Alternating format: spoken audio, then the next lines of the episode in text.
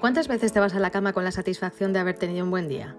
Aunque el tiempo huele, tú puedes dirigirlo y ponerlo al servicio de tu felicidad. Esa es precisamente la esencia de la happy actividad, un nuevo modo de vivir, dedicando tu tiempo a lo que más valor te aporte. Una productividad feliz es posible. Bienvenidos un día más al podcast express de Happy Activity. ¿Comenzamos?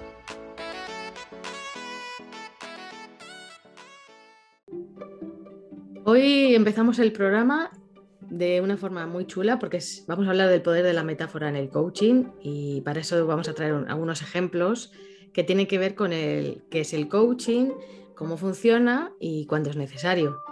Y qué mejor compañía voy a tener hoy que la de mi compañera Cristina Moreno Bayo, que ya la conocéis todos. Y entre las dos vamos a dar un poquito más de luz a este mundo del coaching y de las metáforas. Hola Cristina, ¿qué tal? ¿Cómo estás? Muy buenas, Gemma. ¿Todo bien? Todo perfecto. Mi voz un poco regulera, pero bueno, nada que impida poder compartir estas, estas bonitas metáforas. Fenomenal. Es que no paramos de hablar, ¿eh? Menos mal que escuchamos también, que si no. bueno, pues eh, os quería comentar a todos los oyentes, bueno, a ti también, Cristina, aunque ya claro que lo sabes, pero bueno, eh, la palabra metáfora es muy curiosa porque viene del griego meta, que significa más allá, y fora, que es llevar o transportar. Por tanto, metáfora significa llevar más allá y eso es precisamente lo que hacemos con el coaching. Mm, sin ir más lejos, os quería contar, por ejemplo, los ojos son los órganos de la visión. ¿Qué os parece? Eso pues poco, poco nos dice, ¿no? Poco nos dice. Es como muy evidente. Claro, es un significado tal cual. Pero si dices eh, los ojos son las ventanas del alma, pues ahí. Hombre, ahí cambia, ahí cambia la cosa. Ahí habrá un sinfín de posibilidades. Así que qué importante la metáfora, ¿eh? Bueno, Cris, ¿qué metáfora nos traes tú? Pues bueno, traigo varias, pero, creo que eh, voy a empezar transportándonos a, Grecia, ¿vale? Hace muchos, muchos, muchos años, porque al final creo que hubo una persona en ese momento que ha influido muchísimo en el cómo del coaching, ¿no? En el cómo funciona, que era una de las cosas que, comentabas en la introducción. Y ese es Sócrates. Pero yo no voy a entrar en temas filosóficos que ya bastante tuvimos en el cole, pero sí en el... Bueno, pues no sé si sabéis que Sócrates, seguro que tú sí que lo has oído alguna vez, Gema, Sócrates fue el creador, o por lo menos a él se le atribuye, porque no se sabe, ¿no? Pero que a él se le atribuye el, método de, las, de la mayéutica, que es pues el arte de hacer preguntas para que las personas aprendan, ¿no? Al final hay dos tipos de, pues puedes enseñar contando, mira, esto es así, así y así, y la persona, ajá, ajá, ajá, o que la propia persona lo vaya descubriendo, ¿no? Y esto en realidad es lo que hacemos en el coaching, ¿no? Con esas preguntas. Preguntas poderosas. Exacto. Y tú dirás, vale, venga, Cris, ¿y cuál es la metáfora que hemos venido aquí a contar metáforas? Pues es que es el significado de la mayéutica nos lleva a esa metáfora. No sé si sabes, Gema, que Sócrates, su madre era comadrona. Y de hecho, mayéutica es, eh, bueno, viene de dar a luz, ¿no? Entonces, Sócrates lo que decía es, el conocimiento lo saca cada uno, ¿no? Igual que su madre facilitaba que saliese el bebé, pero no era ella quien tenía el bebé. El bebé estaba dentro de la mujer que daba luz, ¿no? Y así el coaching es el que descubre y saca ese conocimiento que ya está en él o en ella y que nosotros como coaches a través de las preguntas se lo facilitamos, ¿no? O, ayudamos a que salga. Y esa es un poco la, la metáfora entre la comadrona y los coaches o, las mujeres que somos coach. Mira, pues a, propósito de esto, yo tengo una metáfora muy, muy chula que seguro que te va a gustar. A ver, a ver. Definición, lo que es la definición de un coach, ¿no? Pues yo siempre digo que un coach es el taxista que te lleva a donde desees, que el cliente dice, quiero ir a este sitio. Pues ese viaje en el taxi es el coaching y bueno, y el taxista te acompaña, te lleva, pero al final el cliente es el que decide, el destino y la meta donde quiere ir. Así que ese es el objetivo. otra profesión, ¿no? O sea, comadrona, taxista, es verdad. Así que, bueno, sí, sí, es muy, vamos, cuando me la contaron dije, ah, qué buena, pues es verdad, es que el coach es como un taxista, ¿no? Que, te acompaña, que te lleva, y, pero al final el que decide dónde quiere ir es el cliente. Sí, sí, es verdad. Muy buena, Gema. Es que las metáforas al final pues, pues nos permiten entender porque nos hacen ver la realidad desde otra perspectiva, nos permiten entender relaciones de otra manera, que de, otra manera, nunca mejor dicho, no seríamos capaces de ver.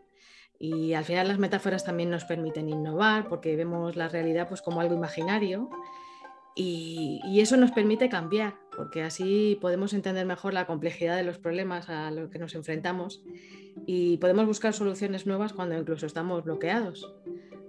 Total. Sobre todo personas visuales, ¿no? Porque al final la metáfora es como muy clara en, cuanto a lo descriptiva que es y es verdad que ayuda en el, proceso de cambio que comentabas tú.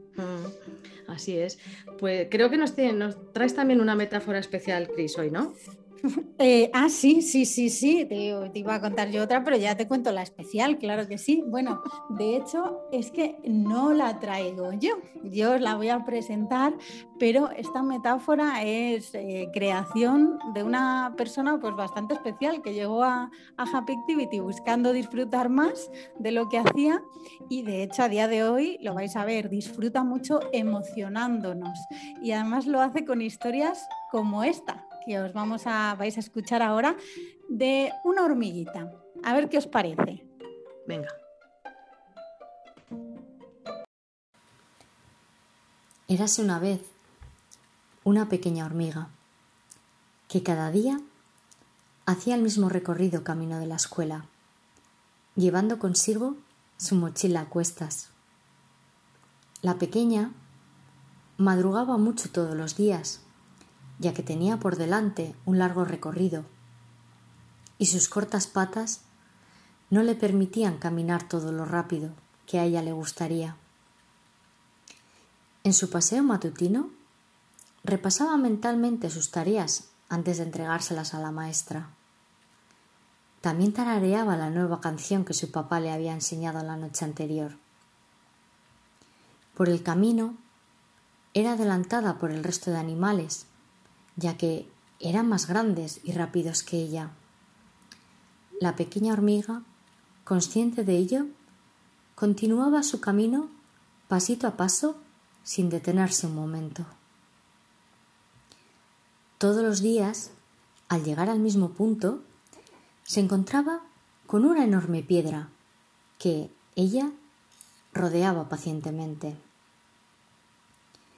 Cuando llegaba a la escuela, tras el largo recorrido, se sentaba un momento para descansar y observaba al resto de animales que la habían adelantado por el camino, jugando y riendo. A continuación, se dirigía a la puerta para entrar. Entusiasmada, le esperaba un nuevo día por delante, con muchas cosas por aprender. Cuando terminaba la jornada, volvía directa a su casa para ayudar a su familia en las labores y hacía el mismo largo recorrido que había hecho por la mañana. Y así, un día tras otro. Una mañana, mientras caminaba, pasó cerca de ella una mariquita volando. Esta, al ver a la hormiga, se le acercó y le preguntó ¿Te gustaría volar? La hormiga la miró y sin detenerse le contestó ¿Cómo voy a volar? Soy una hormiga y no tengo alas. A lo que la mariquita replicó No te he preguntado si puedes volar. Te he preguntado si te gustaría volar.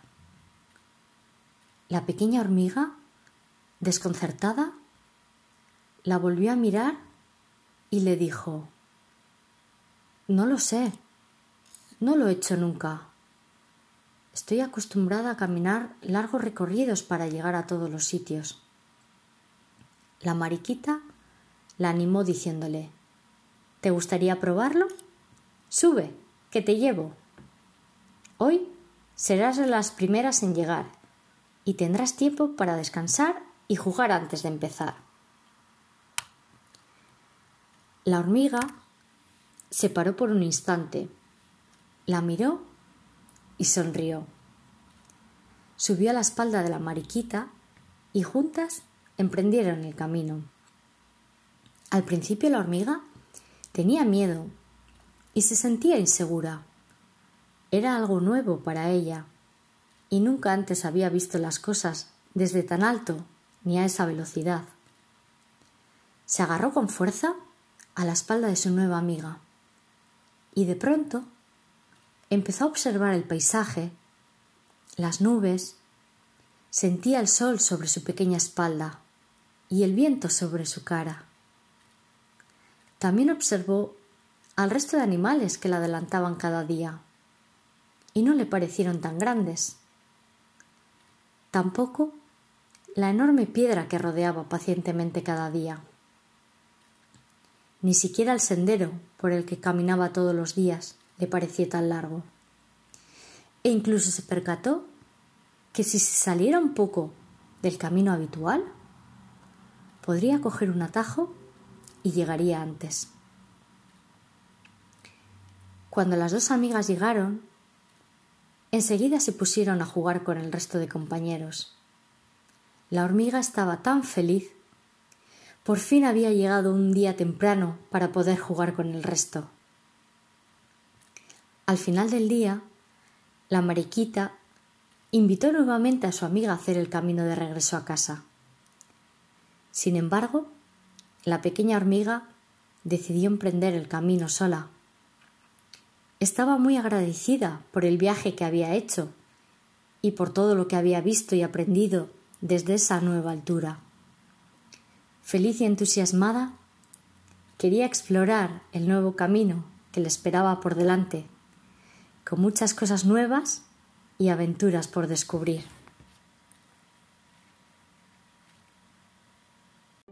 Qué bonita la metáfora, ¿eh? Bueno, bueno. Sí, muy chula, ¿ves? Es que, bueno, eh, se llama Mónica ella y, Mm. y la verdad que, que emociona, ¿no? Con sus historias. Mm. Pues enhorabuena, Mónica, que seguro que nos escuchas. Pues mira, a propósito de la naturaleza, me viene a la cabeza la del bambú japonés. A ver qué os Ay, parece. Me No encanta sé bam- el bambú. el bambú. Cuenta, cuenta. Venga. No hace falta ser un agricultor para saber que una buena cosecha requiere- de una buena semilla, un buen abono y un riego constante, ¿verdad? Pues hay algo muy curioso que sucede con el bambú japonés. Y bueno, no, no va para impacientes esto, pero bueno, con el bambú siembras la semilla, la abonas, te ocupas de regarla constantemente. Pero esto no crece, estás durante los primeros meses viendo a ver qué pasa con esta plantita y no sucede nada apreciable.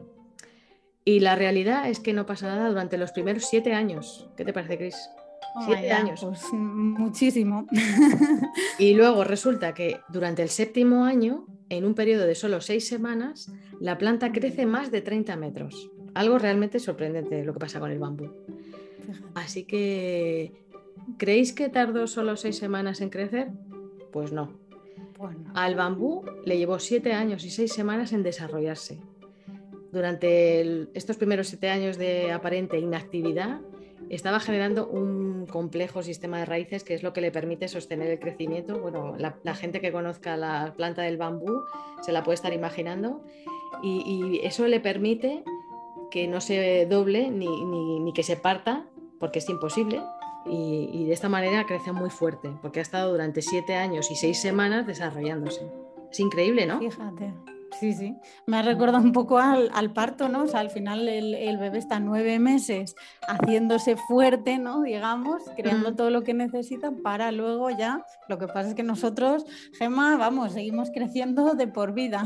Hombre, pues es que es verdad que en nuestra vida muchas veces queremos encontrar soluciones rápidas y, y triunfos Mm. apresurados sin, sin muy bien entender que, que es que el éxito es simplemente el resultado del crecimiento interno y de- del desarrollo personal y eso al final requiere tiempo. Sí, sí, totalmente. Es que al final, fijaos que, mira, eh, Gemma, relacionado con el cuándo, ¿no? El, cuándo acudir a, un programa de coaching también tiene que ver con esto de, dedicar tiempo, ¿no? Yo muchas veces lo comparo con el tema del coche, ¿no? Normalmente como vamos sin tiempo, pues no dedicamos tiempo a llevar el coche, a mantenimiento, que más o menos pues que todo siga bien para que no tengamos que llegar a esas situaciones donde el coche nos ha dejado tirados en la carretera y ahí sí que se pierde tiempo, ¿no? Y al final no solo tiempo, sino que se pasa mal. Y esto pasa un poco igual en la vida, ¿no? Si tú haces algún programa de coaching que te mantiene bien, eso hará que no necesites llegar a ciertas situaciones como la depresión, los ataques de ansiedad, pues cualquier tipo de patología psicológica que al final lleva a procesos mucho más duraderos, dolorosos, ¿no? Y bueno, pues eso que tiene que ver con dedicar tiempo a mm, establecer bien y cuidar muy bien esas raíces para, para luego crecer rápido, ¿no? Como hace el bambú. Eso es. Mm. Pues, pues nada, Gris, seamos, seamos como el bambú. Esa es la filosofía que tenemos que tener. pues, pues, Cris, un placer. Muchísimas gracias por este ratito que, nos has dedicado. Y, a ti. Y esperamos que a todos nuestros oyentes las metáforas les inspiren un montón. Y, que les inspire también esta última que, queda, que les vamos a poner ahora. A ver si les gusta. A ver si les gusta. Gracias, Cris. Hasta luego, Gemma. Hasta pronto. Chao. Chao.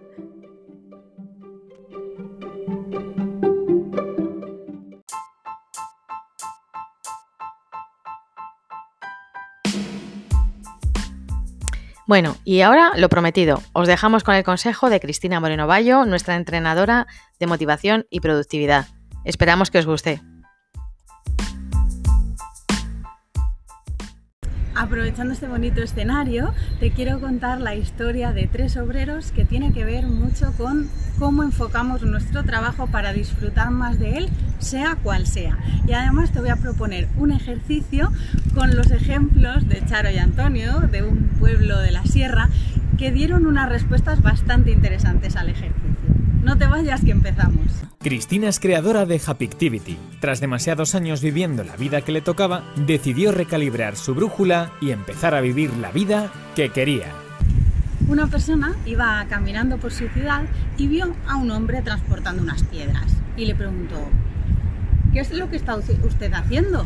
Y el hombre estaba enfadadísimo, dijo, pues no lo ve, pues aquí estoy transportando piedras de un lado para otro, que si el sol no me mata, pues acabaré de pasarlas, ¿no?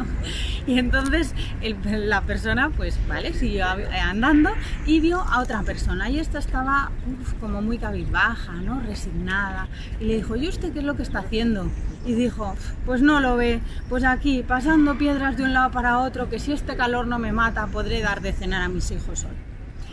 Entonces la persona siguió avanzando y vio a otro que parecía estar haciendo lo mismo, pero con otra cara, y le dijo, ¿y usted qué qué es lo que está haciendo? Y dijo, pues estoy pasando estas piedras para el otro lado, ayudando a construir la preciosa catedral de mi ciudad. Y entonces, bueno, pues yo te hago un poco la pregunta, ¿no? De quién estás siendo tú a día de hoy. ¿Estás siendo esa persona que está enfadada? ¿no? O esa persona que está resignadísima de, bueno, mira, yo trabajo porque hay que trabajar y punto o está siendo la persona que sabe encontrar el último para qué, el último fin de lo que está haciendo o para quién lo está haciendo. Por eso lo que el ejercicio que te propongo es precisamente que puedas definir o redefinir lo que tú haces en términos de este tercer obrero, ¿no? De pues cuál es el fin último de lo que haces, ese para qué que te hace ir al trabajo con más ganas, a veces ayuda a pensar en para quién lo haces, ¿no? Quién es esa persona que al final del todo, aunque tú seas un administrativo o una administrativa, cuál es esa persona última que se beneficia de lo que tú haces. Y en este sentido, pues Charo, esta persona de un pueblo de la sierra, enseguida cuando conté la historia, ella dijo, anda, yo lo tengo clarísimo. Ella estaba contratada como jardinera para el ayuntamiento. Y dijo, yo, vamos, ayudo a que los jardines de mi pueblo estén más bonitos y las familias cuando caminan pues lo puedan disfrutar. Y entonces Antonio, que era el que recogía las basuras en el pueblo, dijo, Sí, hombre, bueno, claro, visto así, pues sí, yo también ayudo a que al final pues esto no se nos llene de ratas, no haya enfermedades y que la ciudad esté limpia, bueno, el pueblo esté limpio cuando, cuando caminamos por él. Y efectivamente, da igual lo que hagas, lo importante es que veas el para qué lo haces.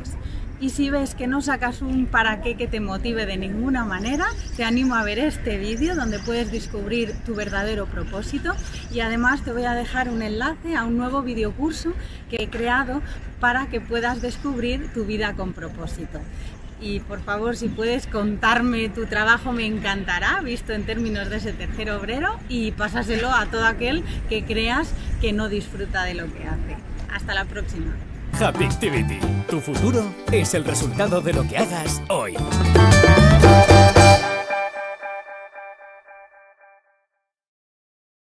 Gracias por acompañarnos. Quedamos a tu disposición para cualquier pregunta o comentario que quieras plantearnos a través de happyactivity.com o en nuestras redes sociales. Y recuerda, tu futuro es el resultado de lo que hagas hoy, por pequeño que sea. Happy y empieza a disfrutar del regalo efímero de vivir. Hasta el próximo podcast.